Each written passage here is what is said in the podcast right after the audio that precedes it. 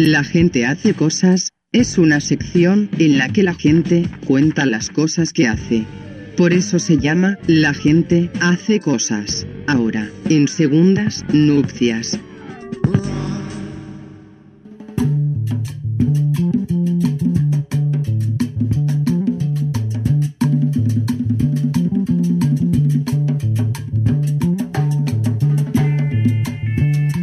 Bien, y aquí estamos de vuelta, segundo bloque de Segundas Nupcias. En, y acaban de escuchar la, la apertura de, de la sección, que es nueva. Como decíamos Sí. antes, teníamos artística nueva, la gente hace cosas. Y hoy estamos en comunicación con otra persona que hace un montón de cosas. Que hace un montón de cosas y que hace rato teníamos ganas de charlar porque es interesante, ¿no? La gente que hace cosas y que además aprovecha para viajar haciendo esas cosas, ¿no? Sí, es verdad. Eh, ella es Melina Miele. Exacto. Y está aquí con nosotros. Hola, Melina. ¿Qué tal? ¿Cómo están? Buenas noches. Buenas noches. ¿Cómo va? ¿En, qué, ¿En dónde estás? ¿Estás acá en Buenos Aires o...? Sí, no, sí, sí. Estoy en Buenos Aires, sí, en Argentina. Perfecto. Bien, pregunto esto porque... Ajá, ahora, ahora apareces. Con pequeños ese problemas ruidito, con la comunicación, ¿no? Ahí está, ahí está, ahí está. Eh, bien, acá tenés que poner tu cosa. Para, bien, son pequeñas cuestiones que estamos resolviendo ahora. Sí, sí, sí. Eh, Melina, vos sos psicóloga. Eh, vamos a contar esto así, como a grandes rasgos, para así pasar directamente a lo que nos interesa. Eh, Melina es psicóloga y un Sí. día dijo, chau. Y dejó la psicología y se metió en la Cruz Roja y te fuiste por Latinoamérica. Sí, exacto. Bueno, yo siempre digo que estudié psicología, no soy psicóloga, pero... ¿Llegaste, llegaste pero a sí. ejercer como Sí, psicóloga? un tiempo, con un tiempo, un tiempo. Todo. Sí, sí, al mismo tiempo que era voluntaria en la Cruz Roja, ya hace bastantes años, eh, y ni bien terminé la carrera, sí estuve ejerciendo un, un año, más o menos. Claro, poquito en realidad. Claro, claro. O sea, ¿y llegaste a tener, eh, digamos, pacientes en consultorio o era una cosa más comunitaria? Eh, eh, estuve un tiempo eh, en el Borda trabajando y, eh, bueno, sí, consultorio particular. Y después eh, estuve también un tiempo, y capaz un tiempo más largo que un año, un año y pico, eh, trabajando en un tema de consultorías que tiene que ver con, sí, con trabajos de riesgo. eh, y ahí también un, un trabajo donde viajaba bastante. Lindo. Pero Y- bueno. ¿Y cómo se dio el paso de, eh, de a- un poco, digo, porque la psicología también, de mamá, si estudiaste y todo el tema, venís como un poco de la, de la universidad, la academia, con cierta lógica, y después, eh, ahora pasaste un poco muy al, al campo con el tema de la Cruz Roja, ¿no? Que, eh, ¿qué hacen en la Cruz Roja si uno lo tiene que definir, ¿no? Como qué tipo de tareas haces o hacías o seguís haciendo eh, y, bueno, ¿qué, qué, por, por qué te, te- te metiste ahí, ¿no? En ese, en ese sentido. Eh, sí, o sea, desde que fui chica, más en el secundario, siempre estuve como en, eh, me interesó un poco el voluntariado. Eh, y después ya en un momento de mi vida, ya un poco más grande, cuando estaba estudiando, como que necesitaba encuadrarlo en algo, en algo por ahí, en, en algo más institucional, ¿no? Con un encuadre un poco más, más organizado. eh, y bueno, y ahí Sí. entré a la Cruz Roja. Hice un curso de primeros auxilios y de repente vinieron a ofrecer el voluntariado y dije, listo, me quedo. Eh, y actividades, no sé, tenés, uy, bueno, mi gato, perdón, Claro, suele pasar. el gato que se cruza en la Este, videollamada, muy bien. Tienen un tema, bueno, viste que- que tienen, tienen un tema los gatos con las, con las, Con las videollamadas. Automáticamente vos empezás una videollamada y automáticamente el gato se te mete en el medio, así, sí. Sí, sí, Es lo que hacen. sí, están. Este, pero bueno, nada, la- eh, la verdad que actividades tienen, pero de lo que se les ocurre, o sea, es una es un ámbito bastante grande. Si bien la Cruz Roja está muy orientada a lo que es la salud, Sí, uno puede aportar en realidad desde cualquier tipo de conocimiento o carrera, por así decir. Entonces ustedes se van a encontrar personas que por ahí es súper loco, ¿no? Que han estudiado eh, cosas Claro. no sé, súper. Justo lo mío está relacionado, pero, pero al fin y al cabo no hago nada que se relacione con la psicología, que también es raro, ¿no? Al final. De igual forma, como que parte de un mismo, podría decirlo yo a priori, como una cierta sensibilidad, ¿no? Por el otro, digamos, como el vínculo con el otro. Digo, podemos decir que la psicología está un poco ahí anclada también en la sensibilidad, en la escucha, en, en- dar, en brindar, ¿no? Un cierto servicio, en este caso de salud mental. Y lo de, eh, y lo que hacen en la Cruz Roja, que bueno, también tiene que ver con eso, ¿no? Con el vínculo con el otro, con el dar, con la entrega, ¿no? Porque vos hablas de voluntariado también. Una palabra que a veces es, eh, uno la conoce mucho en la época de estudiante, pero difícil en la época de egresados. Uno en la época de egresados ya piensa en el trabajo estable. ¿Qué onda con eso? Y bueno, a mí se me juntaron un poco las dos cosas, ¿no? Medio entrar si querés, salir si podés, fue lo mío. este, sí, o sea, es verdad que igual cuando vos ves eh, el voluntariado, lo que solés ver es un poco el joven que está estudiando y quizás todavía no está trabajando, entonces tiene un poco más de tiempo, o las personas que ya están grandes y un poco esta- como más estables en la vida, donde dicen, bueno, a ver qué otras actividades puedo hacer, ¿no? Eh, pero bueno, a mí lo que me pasó particularmente es que en poco tiempo de- del voluntariado que hice, eh, me ofrecieron un trabajo. Entonces ahí fue un poco entrar, Claro. si querés, porque bueno, me lo ofrecieron, también yo me empecé a, pl- a plantear bastante mi, mi carrera y lo que estaba haciendo, y hacerme un montón de preguntas de si era realmente lo que quería hacer y realmente qué era lo que a mí me hacía feliz hacer, ¿no? Y ahí fue cuando dije, no, está bien, pero qué sé yo, esto lo mantuve por tanto tiempo, me gusta hacerlo y aunque no sea lo que estudié o no esté directamente o completamente relacionado, por ahí es por este, por acá el camino, ¿no? Y esa posibilidad de laburo de la que, que, que te propone la Cruz Roja, eh, ya de entrada era afuera del país. No, no, Ah. no. Yo empecé, empecé como voluntaria acá eh, en Cruz Roja Argentina. Eh, esto fue hace 11 años, ¿no? O sea, es un Sí, camino un largo, montón, pero sí, empecé como voluntaria acá. Al, al poco tiempo empecé a trabajar en mi filial, porque la, la, la, la Cruz Roja Argentina tiene su sede central y sus filiales, entonces yo empecé justamente ahí y después de unos años empecé a trabajar en la sede central. Entonces ahí empezó mi vida de viajes, que empezaron primero dentro del país, lo cual es lógico, ¿no? Eh, así que por el 2015 más o menos ahí empecé a trabajar en la sede y empecé a recorrer el país trabajando en emergencias, que es lo que, a lo que yo me dedico. Y Bien. después, ya hace unos, eh, desde el- alrededor del 2017, eh, ya estoy trabajando con o vinculada con la Federación Internacional y ahí es donde por ahí salgo un poco más de, de Argentina eh, en el resto de los países de la región. ¿Y por dónde anduviste? Bueno, por ahora, eh, por acá en Sudamérica, en Uruguay, Chile, Paraguay, eh, Bolivia, Perú, eh, y después también tengo ahí un camino por Centroamérica con Honduras, em, Guatemala, eh, Panamá, por ejemplo. Sí, Claro. esos, sí. Y te, eh, mira, vos sabés que cuando nosotros pensábamos un poco en esta nota, eh, se había hecho muy popular una imagen de una voluntaria de Cruz Roja, eh, digamos, abrazando eh, a un grupo de eh, refugiados, entiendo, que estaban haciendo como un cruce de un lugar a otro, ¿no? Y hablaban justamente en este contexto del COVID, el tema de, el, de, de, bueno, del abrazo y todas esas cuestiones. ¿Por qué te pregunto esto? Porque digo, a veces cuando se habla de la Cruz Roja, se habla de estos eh, de estos eh, de estas situaciones extremas o límites no como la cosa de eh, la Cruz Roja presente no sé en un conflicto bélico entre países o en un conflicto de migraciones y demás.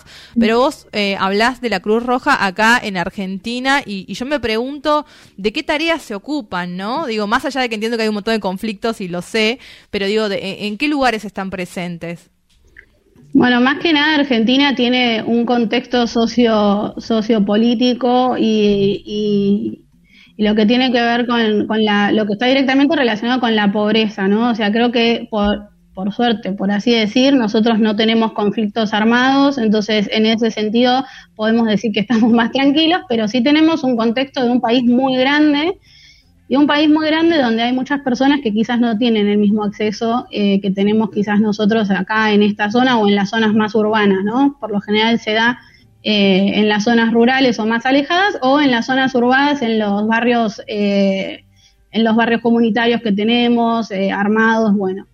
Eh, y creo que, que, que, esa parte es por ahí donde la Cruz Roja Argentina más trabaja. Incluso eh, por ahí, a diferencia de otras eh, cruces rojas de otros países, nosotros tenemos un gran trabajo comunitario porque casi todas nuestras filiales del país lo que hacen es eso, como patear los barrios, estar ahí, conocer a las personas y, e insertarse realmente en esas comunidades que tienen al menos cerca o, que, o, de las que tienen acceso para poder de alguna mano dar, dar una mano, ¿no? O sea, perdón, de alguna manera dar una mano. Eh, y bueno, dentro de lo que se puede hacer miles de cosas. Claro.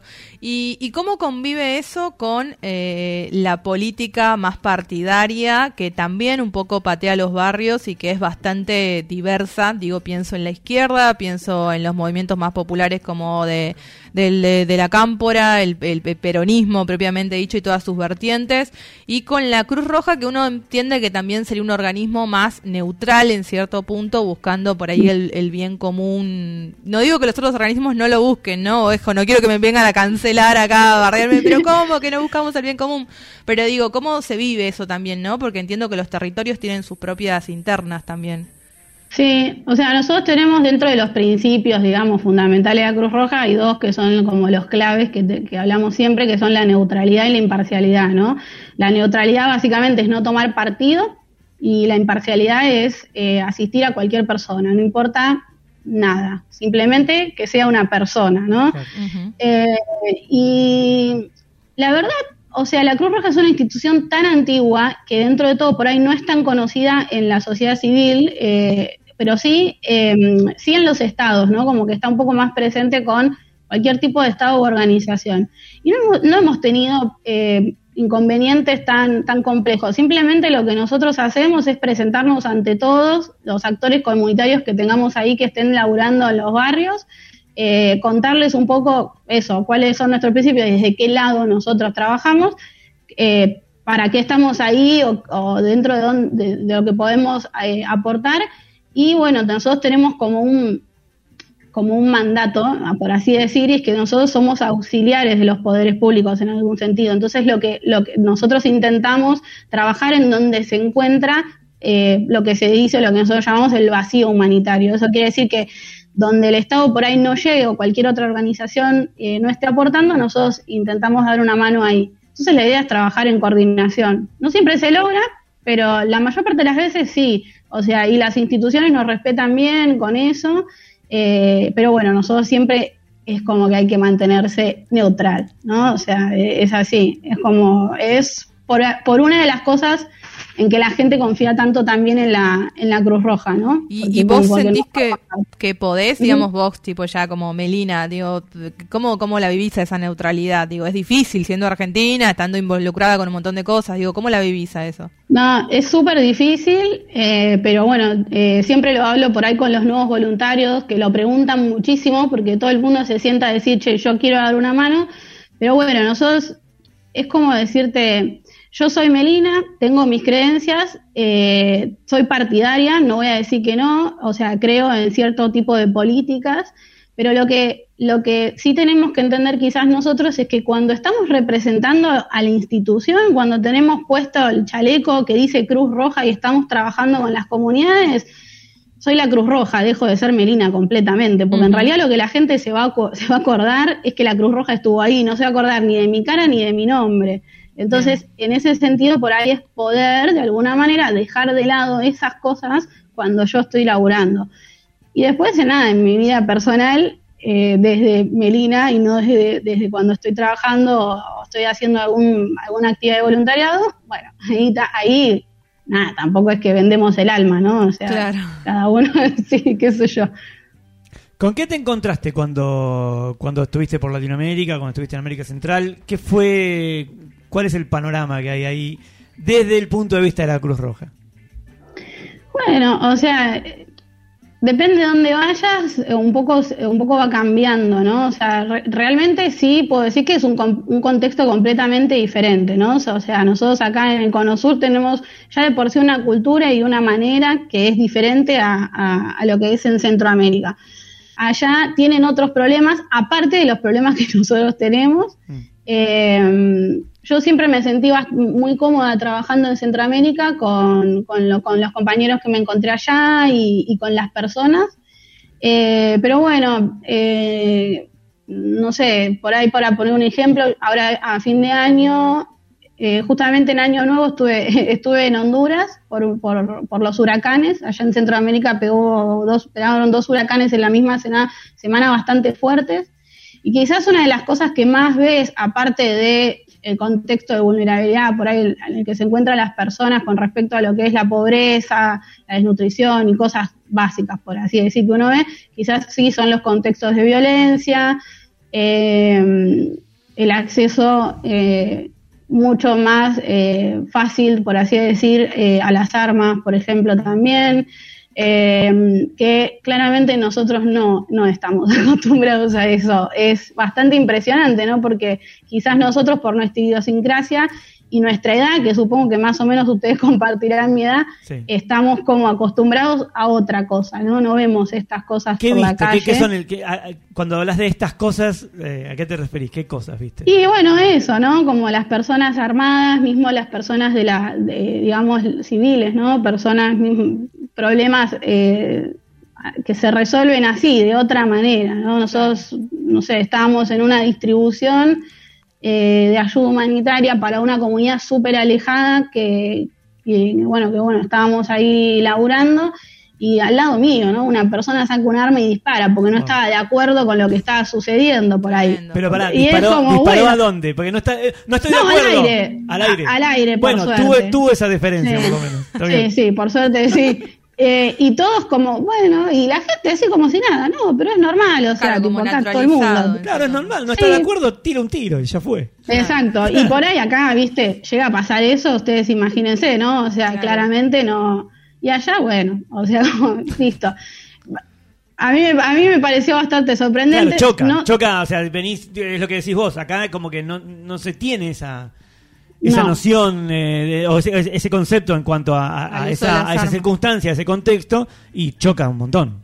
Sí, eh, y sí, ahí hay una diferencia, ¿no? Y esto también, eh, los, digamos, yo creo que acá, si bien tenemos como un servicio de seguridad que se planta, que es bastante fuerte, que dentro de todo como que está, de alguna manera es como extraño, pero respeta más por ahí eh, a las personas que quizás en otros contextos, ¿no? O sea, es como que realmente ves, eh, ves la diferencia, ¿no? O sea, hay, hay una diferencia. Claro, bueno, eh, para los que recién se suman, estamos charlando con Melina Miele. Ella es, bueno, voluntaria, pero también trabaja ahí en la Cruz Roja, psicóloga, y estuvo en varias misiones. Eh, siempre me, me, mm, digamos, me llama la atención de este, de este concepto, ¿no? De, de, la, de las ideas de misiones, porque es como una cuestión de eh, entrega absoluta. Y yo quiero preguntarte, obviamente, de cómo convive eso con tu vida personal, ¿no? Digo esto que vos decías, en 31 de diciembre hubo un huracán en tal tal lugar y que tenés que dejar todo e irte. ¿Cómo, cómo es eso? Es un poco así, sí, es una elección y es otro tipo de vida, ¿no? O sea, no es tan fácil. Las misiones se llaman así un poco porque nosotros tenemos un sistema, como si fuera un sistema de respuesta rápida, que lo que hace es mandar personas por un tiempo determinado cuando recién suceden las emergencias. Entonces, por ahí vos te desplazás uno, dos, tres meses, seis meses, depende de la cantidad de tiempo que sea necesario. Por lo general es hasta tres meses. Entonces es como que vos empezás, vas con unos objetivos, lográs esa misión y después volvés.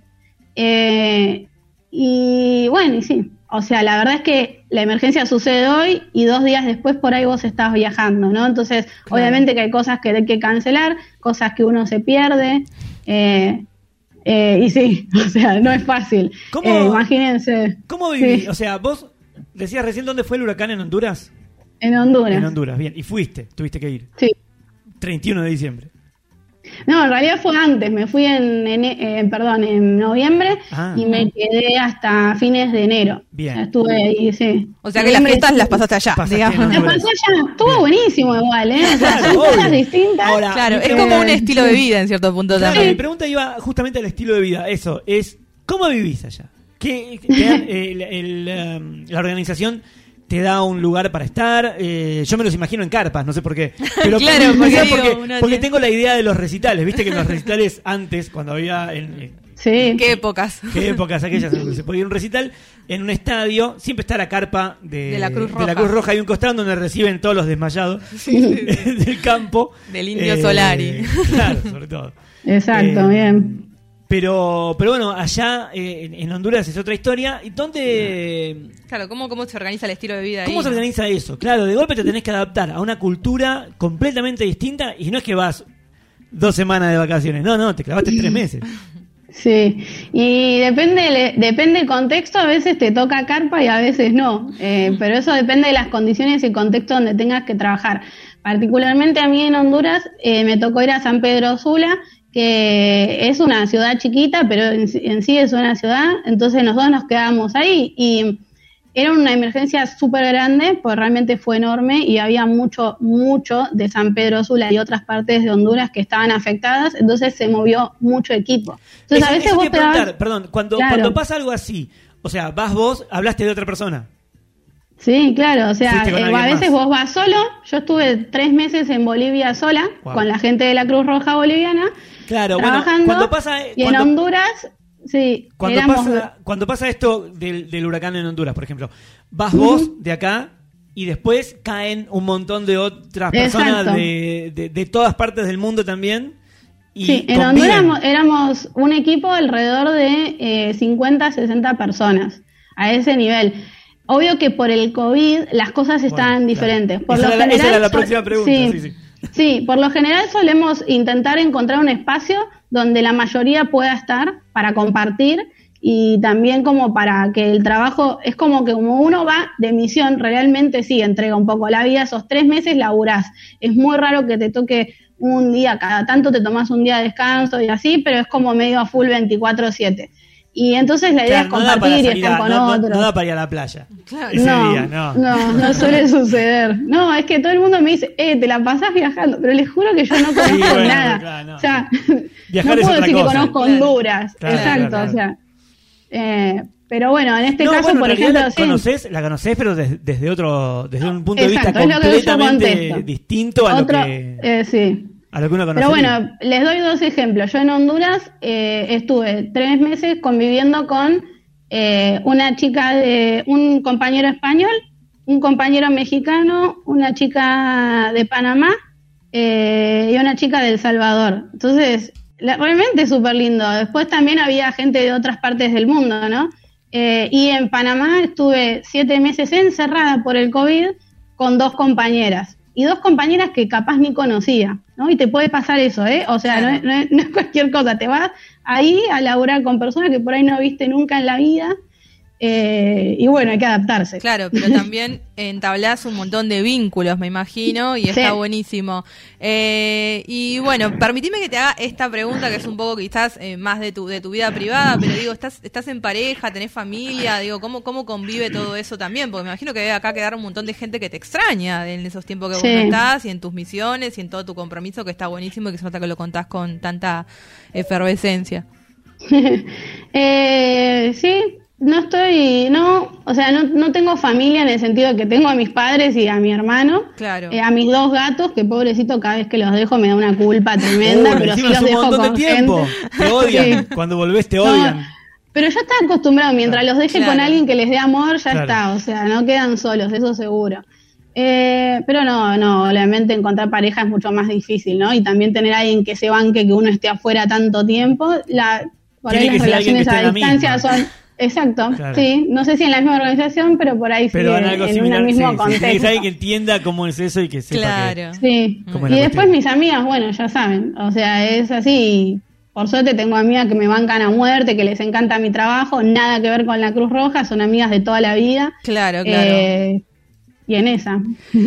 Bueno, y como para también ir cerrando, porque la verdad que está buenísimo todo esto que contás, eh, digamos, mm, ¿a dónde, te, ¿a dónde te ves de tipo de acá a, no sé, 5 o 10 años, digamos, eh, te- ¿tenés ahí un objetivo? Digo, porque me imagino que dentro de la organización también deben tener objetivos y formas de, eh, de, de encontrar nuevas misiones, digo, ¿qué, qué te imaginás, no? Uno siempre, yo por ejemplo, desde el desconocimiento pienso en los conflictos bélicos como un lugar de, de mucha de mucho aprendizaje e intensidad, pero digo, a vos trabajando dentro de la organización, que, ¿en dónde te ves? Bueno, eh, por ahora me gustaría seguir trabajando en la región, o sea, en la región de América, pero sí es verdad que me gustaría conocer ot- otro tipo de contexto diferente, eh, quizás África eh, o Asia, que sí realmente son eh, contextos súper, súper, súper distintos. Así que ese sería como un próximo paso, quizás. ¿Cómo haces para que que te toque? ¿Cómo haces para qué caes lobby? ¿Qué ¿Lo onda? buscas? ¿Cómo? No, eh, lo buscas. Hay- Ah. Se abren los puestos de trabajo en internet, entonces Ah, vos podés aplicar algún, alguna posición Claro. que por ahí es más difícil de conseguir, obviamente, o eh, podés aplicar a, a misiones afuera también, porque el sistema de despliegue es global, digamos. Entonces, como nosotros recibimos acá personas de España, Holanda, eh, Alemania, eh, nos- ellos también pueden recibirnos a nosotros. No en esos países porque no pasa mucho, pero digo, en. África sí, o en otros contextos por ahí sí. Eh, y uno aplica, sí, sí. Yo tuve una compañía que estuvo como seis meses en Mozambique el- en el 2000, creo que fue 19 o 18 también. Y bueno, sí, eso sería bueno quizás para tener alguna, alguna, una- alguna experiencia diferente.